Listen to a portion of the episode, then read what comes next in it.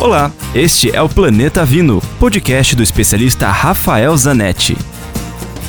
Eu continuo falando de Düsseldorf, na Alemanha, na Provine, a maior feira de vinhos do mundo. E uma coisa que me chamou a atenção nessa feira foi a presença dos americanos. Por quê? Porque, embora os Estados Unidos produza muito vinho, é, normalmente esse vinho é consumido pelo mercado interno. O mercado interno americano é muito forte, as, as pessoas bebem muito vinho e é muita gente, com muita gente com poder aquisitivo.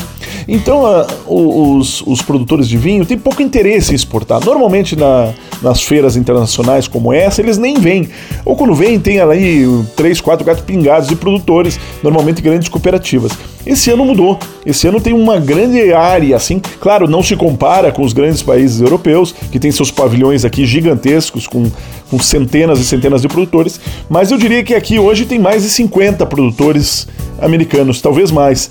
É, e alguns, inclusive, relevantes, bons vinhos, com, com, com reconhecimento, com premiações e tudo mais. O que acontece?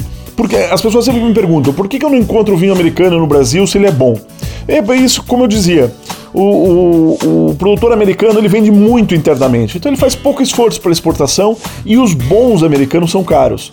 É, e aí, a hora que se exporta, com toda a carga tributária do Brasil, frete, transporte e tudo mais, eles chegam na ponta aí no Brasil muito caros. E aí não tem mercado para isso, que é uma pena, porque tem excelentes vinhos americanos. Dúvidas? Escreva para mim, rafaelcomph.grupovino.com.